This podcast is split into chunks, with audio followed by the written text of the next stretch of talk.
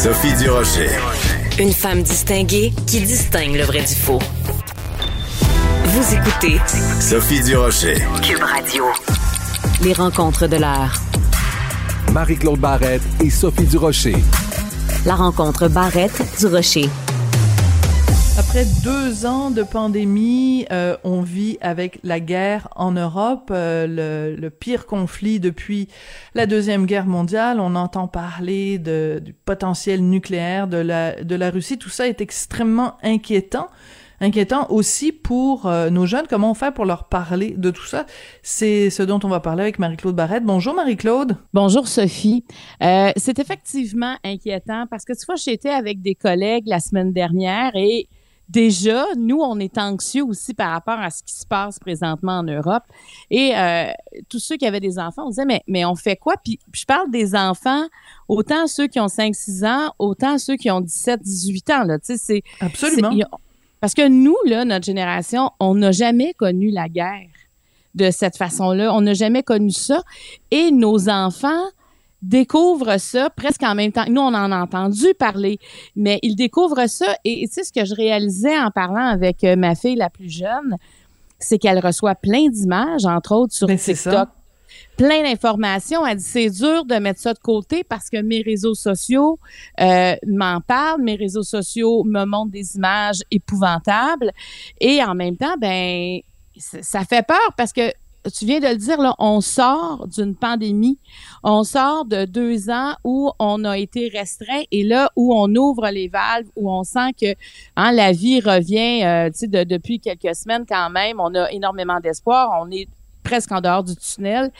Et est-ce qu'on a envie de célébrer quand on voit ces images-là? Est-ce qu'on a envie de profiter de la vie? Est-ce qu'on se sent libre quand on voit euh, ces images-là? Puis en même temps, il faut pas non plus se mettre la tête dans le sable. Ça existe, c'est là il faut en parler. Puis je voudrais juste dire, il y en a plein qui disent, oui, mais nous, là, c'est plus difficile parce que euh, on a eu la COVID. Je voudrais juste dire qu'en Ukraine, il y a eu 5 millions de personnes qui ont eu la COVID. Il y en a, il y a eu Hmm. 112 000 morts. Ouais, Donc- ça, c'est important de le rappeler. C'est pas l'Ukraine, c'est pas euh, euh, ils ont pas vécu dans une bulle séparée Non. du reste du monde. Là, ça a été une pandémie mondiale, donc euh, évidemment ils ont ils ont morflé Oui. eux aussi.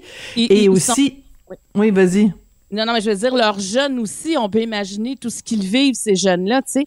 Et je pense qu'on a beaucoup de nos jeunes qui sont qui ont une grande compassion aussi pour ce qui se passe là-bas. Donc, c'est écoute, moi je pense qu'il faut entendre les craintes de nos enfants et pas leur dire Ah, inquiète-toi pas, ça va se régler. Tu sais, je pense qu'il faut ça. parler, il faut en parler.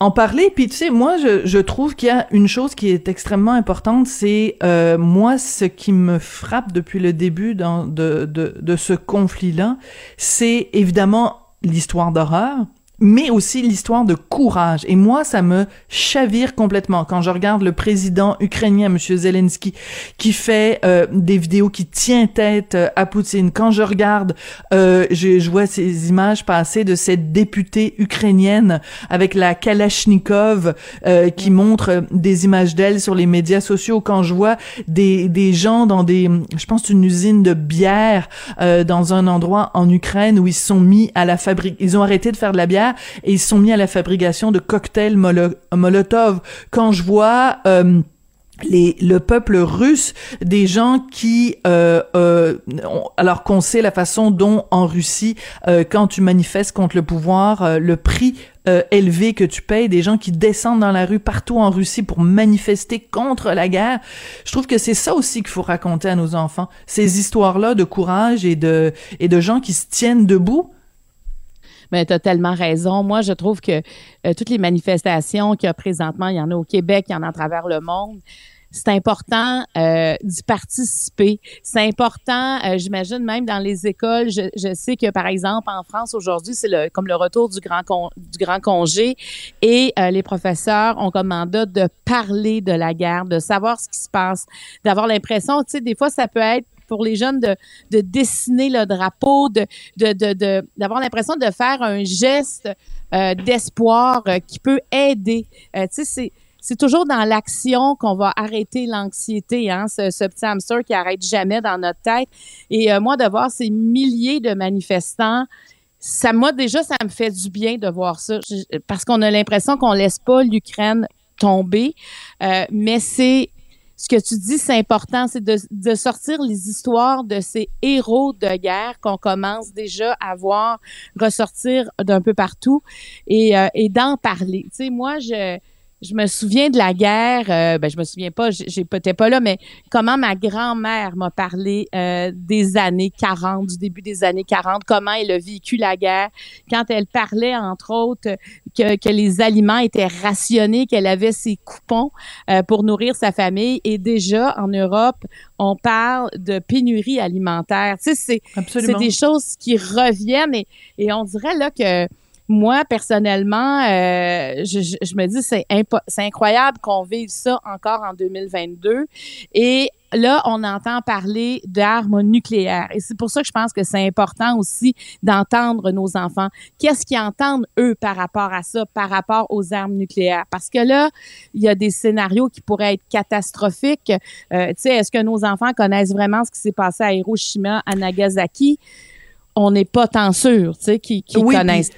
C'est ça, puis euh, je, suis euh, contente que tu amènes ce point-là, Marie-Claude, parce que c'est un, un élément sur lequel je reviens tout le temps. Est-ce que dans les écoles québécoises, on enseigne suffisamment à nos, euh, à nos, à nos élèves, à nos enfants, ce qui s'est passé pendant la Deuxième Guerre mondiale? J'en doute vraiment, parce que quand je regarde, je vais faire une espèce de, de, de parallèle, enfin une sorte de, de, parenthèse, mais regarde quand il y a eu les manifestations, euh, que ce soit à Québec, que ce soit à Ottawa, du mouvement euh, des camionneurs, enfin, appelons-le, mettons, le mouvement, le, fameux convoi de la liberté, entre guillemets, toutes les, les niaiseries qui se sont dites, tous les gens euh, faisaient des liens avec le nazisme, euh, disaient qu'on vivait en dictature et tout ça. Donc, c'est, je pense qu'il y a vraiment l'occasion ici de faire de l'éducation, d'expliquer aux gens c'est quoi une dictature, d'expliquer c'est quoi un dictateur, d'expliquer c'est quoi la démocratie, d'expliquer en effet ce qui s'est passé à Nagasaki, à Hiroshima, de, de faire des rappels historiques. Euh, je vois je vois des gens euh, qui font évidemment des parallèles entre Poutine et Hitler. Est-ce que le parallèle est pertinent? Je sais pas, mais c'est important en tout cas de de, de rappeler ce qui s'est passé en Europe et, et de, de parler aussi de l'histoire de la Russie, de de parler de l'histoire de l'URSS et de, de tout ce qui s'est passé. Si on n'a pas cette perspective-là historique, on regarde ça aller et on ne comprend rien. On comprend pas pourquoi la Crimée, pourquoi l'Ukraine, pourquoi la Biélorussie. On comprend rien. Donc, toutes les perspectives historiques sont extrêmement importantes. Donc, moi, je pense qu'il faut en parler. Il faut écouter les craintes et ne pas, ne pas négliger. Parce que, écoute, partout, partout, on voit les images, là. Tu sais, il faut pas oublier ben que notre cerveau sort de deux ans d'état d'hypervigilance qu'on est en train de laisser Très bien dit. Donc, on est dans une période où on, a, on pense qu'on est qu'on est libre et ça, ça arrive, puis on a l'impression que ça se rapproche. Tu sais, quand on entend euh, tous les pays qui vont aider, quand on, quand on voit la peur qu'on a tout le monde de la guerre nucléaire, alors il faut euh, faut accuser de ça, faut parler de ça. Et c'est ça. Je voulais avoir une pensée pour nos jeunes, puis je me dis, moi, ça me rend là, euh, tu sais, comme maman là, si tu veux, de mm j'en reviens pas de tout ce que nos jeunes vivent. Je te dis là, moi je mm. me je me demande comment on va comment on va se relever de tout ça. Tu sais, on part du principe où nos jeunes peuvent à, peine avoir accès à, à, la propriété. Tu sais, nos jeunes qui sont un peu plus vieux. Alors, nos jeunes qui ont mis plein de choses de côté depuis deux ans, et, et là, il, il, arrive où il y a comme une peur de guerre. Et quand on regarde les images de chars d'assaut, de, de, les Russes qui passent sur des voitures avec des chars d'assaut, tu sais, il y a, il y a ah, toutes sortes d'images là qu'on a vues qui viennent. Ben, il faut penser. Euh, donc, quand quand un enfant voit ça, parce que ça arrive sur son téléphone, sur sa tablette, puis on s'entend là. On peut pas enlever les écrans de nos enfants pour dire tu ne verras pas d'image de la guerre. C'est impossible. On peut gérer. Tu sais, avant là, on fermait la télé, ça s'arrêtait. Exactement. Voilà, parce que je, le parallèle que je ferais, c'est euh, quand il y a eu le 11 septembre 2001. Euh, euh, écoute, ça, c'est fou, hein? il y a 21 ans. J'ai l'impression que c'était hier, mais on, on, on, vivait avec cette espèce de sentiment-là. On se disait, coudon, est-ce que c'est la troisième guerre mondiale qui est en train de commencer? On était, on était c'était les images étaient absolument épouvantables mais pour protéger les enfants où on on on avait juste à éteindre la télé puis on n'avait pas à être branché 24 heures sur 24 sur des, trucs de nouvelles. Mais là je veux dire les images elles sont partout là. Ils l'ont au bout de leurs mains constamment là. Je veux dire c'est c'est impossible qu'ils ne les voient pas. Tu peux pas tu peux pas les c'est c'est on est on est on est plongé dans ces images-là, qu'on le veuille ou qu'on le veuille pas. Donc c'est important de les expliquer ces images-là, d'expliquer le contexte et de pas faire semblant que ça n'existe pas ou de pas minimiser en tout cas les craintes qu'on a et euh, c'est super c'est super important. Oui, absolument. Donc faut en parler. Absolument. Écoute, le deuxième sujet dont tu voulais nous parler euh, aujourd'hui, c'est important. Cette semaine, c'est la semaine nationale de lutte contre l'exploitation sexuelle euh, des mineurs. Et euh, on sait qu'il y a évidemment cette campagne-là. Apprenons à reconnaître les pièges. T'en penses quoi de cette campagne-là? ben, écoute, c'est je pense que pour euh, ça s'adresse beaucoup aux jeunes adolescentes là, quand on regarde euh, la campagne où c'est c'est pour les mettre en garde contre les proxénètes, euh, c'est pour les mettre en garde le fait de par exemple on envoie une elle danse sur TikTok et on voit comme une image à côté d'un d'un prédateur qui la regarde danser puis tu sais il voit pas ce qu'elle veut montrer, tu lui voit quelque chose de beaucoup plus sexuel. Je pense que ça peut peut-être ouvrir les yeux à, à quelques-unes, mais mais c'est sûr que ça prend plus que ça, tu comprends? Mm. Parce que moi, je, me dis, bon, j'apprécie quand même parce que c'est la première fois là, qu'il y a une semaine de... de, c'est la première semaine de lutte contre l'exploitation sexuelle. Le 4 mars, ce sera la journée nationale de la lutte contre l'exploitation sexuelle des mineurs. Je me dis, bon, c'est un début et c'est le temps qu'on en parle. Parce que euh, moi, je trouve ça... Euh, c'est absolument révoltant, puis on sait sais, on parle de proxénètes, mais j'aimerais qu'on revienne avant les proxénètes, les pédophiles, ceux qui sont dans leur, on a tout le temps l'impression qu'ils sont dans leur sous-sol en train d'exploiter euh, des images d'enfants. Il y en a qui font, qui sont les créatifs, là, qui, qui font ces photos-là avec des enfants, qui les vendent sur le, le dark web. Et bon, c'est c'est terrifiant. Et dans la presse, euh, Geneviève Guilbeault, euh, Geneviève Guilbeault, Guilbeault c'est ça qui est ministre de la Sécurité publique, euh, sais, dit que quand elle a vu la carte où on voit les pédophiles au Québec, là, on, on, essaie de les suivre avec un mm. logiciel. Euh, elle a été, euh, tu sais, comme marquée de ça. Parce que quand tu vois ça, parce que quand on regarde la carte, par exemple, à travers la planète, on voit des lumières partout s'allumer. Ça, c'est, c'est un pédophile qui vient de se brancher. Ah, ça, c'est, il y en a partout, là. C'est vrai que c'est affolant. Et au Québec, tu vois, il y a 4477 adresses IP qui ont été enregistrées au cours de la dernière année. Tu peux imaginer combien il y en a. Ça, c'est ceux qui ont, qui ont répertorié à l'aide d'un logiciel américain de, de l'organisme Child Rescue Coalition. Donc, c'est important de se mettre ensemble aussi pour... Mais c'est quoi le problème? C'est qu'il manque de personnel manque de policiers. Tu sais, il y, a un policier qui parle dans un article qui dit, euh, il s'appelle Laval Tremblay. Les policiers écoutent depuis euh, des années, ça fait dix ans euh, qu'ils luttent exclusivement contre l'exploitation sexuelle des enfants sur le web. Puis ils ont tellement de plaintes qui arrivent, entre autres, par pour Snapchat, pour Facebook, Messenger, Instagram qui ont pas le temps d'aller sur cette carte-là. Il dit quand euh, mon, mon, supérieur me parle d'aller regarder la, la carte puis peut-être faire des arrestations, j'y vais. Il dit sinon je suis obligé de me fermer les oreilles, les yeux parce que je manque de personnel pour pour pour aller faire des arrestations. Alors il y a quelque chose qu'il faut qu'on fasse.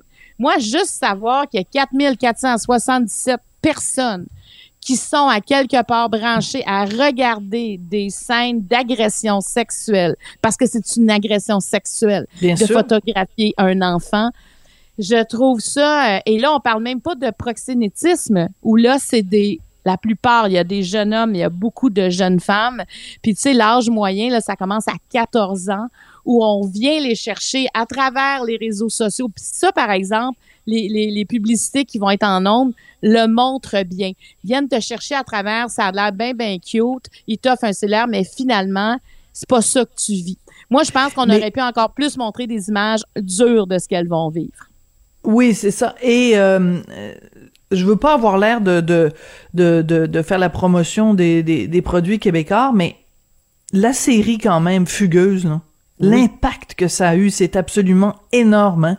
Il y a plein de gens qui avaient aucune idée de la façon de, du modus operandi de ces de ces proxénètes là et dans la série on le voyait extrêmement bien tu te souviens euh, la, la, jeune fille euh, interprétée par Ludivine euh, à quel point tu sais elle, rencontrait cette fille là dans le centre d'achat puis que c'était petit à petit puis que c'était c'était quand la façon dont le proxénète euh, tisse sa toile le fameux Damien et tout ça c'était quand même puis il y avait des images extrêmement difficiles de ben, viol collectif et tout ça, ça. que le que le diffuseur a, accepté de montrer ces images-là à heure de grande écoute, moi, je salue ça.